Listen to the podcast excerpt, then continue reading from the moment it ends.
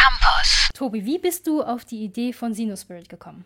Ja, ich war ähm, im Jahr 2015 im Rahmen meines Studiums in China für ein Sprachstudium und ähm, hatte im Vorfeld natürlich schon sehr, sehr viel mit Musik zu tun. Ähm, habe mich immer sehr für Musik interessiert, im Speziellen auch äh, für Underground. Heißt ganz konkret für Metal und Rockmusik. Habe hier in Deutschland viele Konzerte besucht etc. Und die Gelegenheit nach China zu gehen, habe ich mir gedacht, wäre auch sehr sinnvoll, ähm, um zu schauen, wie in einem solchen Land so eine Art von Musik funktioniert und ob sie überhaupt vorhanden ist. Ich habe dann relativ schnell gemerkt, ähm, dass es natürlich eine Underground-Szene in China gibt, dass sie allerdings sehr, sehr klein und sehr verstreut ist, aber nichtsdestotrotz sehr intensiv und äh, durchaus auch sehr divers. Und dadurch ist dann auch der Gedanke gekommen, dass äh, die Szene, wenn sie für mich schon interessant ist, dass sie vielleicht auch für andere ähm, Leute in Deutschland, im Besonderen für Köln, natürlich sehr interessant sein könnte. Ich habe dann ehrenamtlich angefangen und äh, das ein oder andere Konzert hier veranstaltet. Da bin ich auf sehr, sehr positive Resonanz äh, gestoßen und habe das zum Anlass genommen, Anfang des Jahres Sinospirit zu gründen, mit der Intention, eben noch mehr Musik aus China nach Deutschland zu bringen und durchaus vielleicht auch in Zukunft Musik aus Deutschland nach China zu bringen. Also du bist halt durch deinen Auslandsaufenthalt in die Musikszene reingekommen. Mhm. Wie hast du denn dort Kontakte knüpfen können? Da muss man natürlich auch äh, ein bisschen eigeninitiativ vorgehen. Also ich bin jetzt nicht äh, derjenige gewesen, der auf Konzerte gegangen ist und gewartet hat, dass einen Leute ansprechen, sondern äh, ich habe es in erster Linie darüber versucht, in Bars zu gehen, äh, im Speziellen in, in Metal-Bars. Ähm, wer da Interesse hat in Shanghai, ist äh, das Inferno, eine sehr, sehr bekannte Metal-Bar, die es auch schon lange gibt. Und ähm, ja, wenn man da einfach ein bisschen an der Theke sitzt und mit den Leuten sich unterhält, dann kommt man sehr schnell in gute Gespräche und lernt Leute kennen mit den gleichen Interessen, wie man selber hat. Und ja, so äh, kommt man sehr, sehr schnell in eine sehr, sehr gut vernetzte Szene in China. Um jetzt nochmal den Bogen zurück in die Gegenwart zu schlagen, ähm, was sind denn für dich als Veranstalter die größten Schwierigkeiten? Da muss man natürlich differenzieren, ob man jetzt in äh, China veranstaltet oder in Deutschland äh, veranstaltet. Beides äh, ist für Sino Spirit geplant. Im Moment liegt allerdings eher noch der Fokus äh, auf Deutschland. Und ähm, in Deutschland ist natürlich eine große Schwierigkeit, dass äh, chinesische Bands, insbesondere Untergrundbands aus China, ähm, sehr unbekannt sind äh, in Deutschland.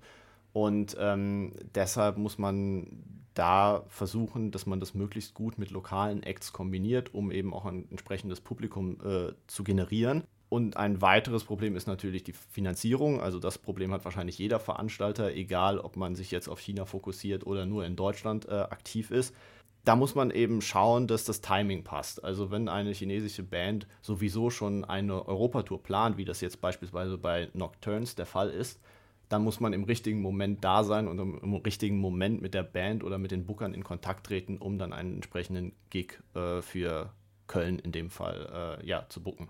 Hast du Nocturnes dann persönlich erst kennengelernt oder bist du jetzt über die Booking-Agentur zu denen gekommen? Also Nocturnes kenne ich tatsächlich persönlich nicht. Ah, okay. ähm, wir mhm. sind jetzt äh, im Nachhinein natürlich in Kontakt getreten, aber ähm, ja, ich kenne den äh, deutschen Booker der Band, ähm, der kommt aus München und äh, mit dem bin ich äh, befreundet und ja, so ist eben die Idee entstanden, dass wir gemeinsam in Köln auch ein Konzert von Nocturnes äh, veranstalten können. Okay. Ja. Nocturnes sind ja jetzt hier ein bisschen unbekannt. Du hattest das ja gerade schon angerissen, dass mhm. chinesische Bands hier eher hierzulande nicht so bekannt sind. Ähm, wie können wir die denn in China einordnen? Also wie bekannt sind sie dort? Also Nocturnes zählen natürlich zu den Underground-Bands in China und entsprechend ist auch die Bekanntheit einzuordnen. Wir haben es jetzt nicht mit einer klassischen Mainstream-Band zu tun, die allen Chinesen äh, super bekannt ist. Nichtsdestotrotz befindet sich Nocturnes, glaube ich, auf einem guten Weg zu einer gesteigerten Bekanntheit. Es ist immer schwer, Bekanntheit zu messen, ähm, aber wenn man sieht, dass sie mittlerweile ein Album veröffentlicht haben, mehrere EPs und jetzt auch eine neue Single, dann ist ganz klar erkennbar, dass da ein Trend äh, in Richtung mehr Bekanntheit geht. Wenn man sich die Social Media Follower anschaut, was äh, Plattformen wie Weibo oder so angeht, dann sieht man auch, dass durchaus mehr Leute auf Nocturnes in den vergangenen Jahren aufmerksam geworden sind. Okay, nochmal kurz. Weibo ist sozusagen ist eine Social-Media-Plattform in China und das mhm. ist vergleichbar mit Instagram oder Twitter. Twitter, so Twitter, Twitter, Twitter ja. ne? Ja. Warum hast du dich denn dann für Nocturnes und Complement entschieden? Also warum hast du dich dazu entschieden, die beiden Electronic Bands in eine Veranstaltung zu packen. Also ich habe ja gerade schon gesagt, dass es grundsätzlich wichtig ist, dass man eine lokale Band mit hinzuzieht, allein um Publikum zu generieren. Und ähm, es ist natürlich auch schön, und das ist auch so ein bisschen der Grundgedanke von Sino Spirit, dass man einen interkulturellen Austausch schafft, dass eben auch die Bands selber miteinander in Kontakt treten und Nocturnes die Möglichkeit geboten wird, hier vor Ort mit lokalen Künstlern sich auszutauschen und voneinander auch natürlich zu lernen.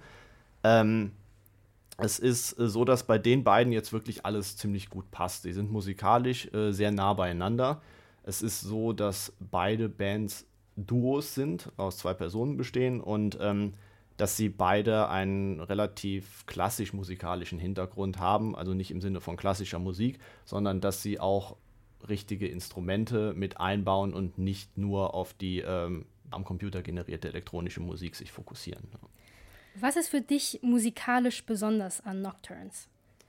Ja, das ist eine sehr, sehr gute Frage, Joyce. Und zwar ist es so, dass mir als erstes da auf jeden Fall die Songtexte in den Sinn kommen von Nocturnes. Ähm, es ist so, dass äh, die Band Chinesisch und Englisch kombiniert und das auf eine Art und Weise, wie es äh, mir persönlich noch nie begegnet ist. Nämlich der Übergang ist sehr, sehr fließend. Also man hat nicht unbedingt den Eindruck, dass äh, die Sprache während den Strophen oder während des Refrains gewechselt wird. Und das äh, schafft eine sehr, sehr interessante Atmosphäre, meiner Meinung nach. Dann zusätzlich zur Musik selber, die sehr ruhig und atmosphärisch ist, gibt es eine passende Lichtshow von äh, Nocturnes selbst äh, ja, programmiert. Und ähm, das trägt dazu bei, dass während der Live-Konzerte auf jeden Fall eine Stimmung herrscht, die ähm, die Leute in ihren Bann zieht, die das Publikum in ihren Bann zieht und ähm, die einfach sehr, sehr ruhig und sehr, sehr entspannt wirkt, ja. www.kölncampus.com www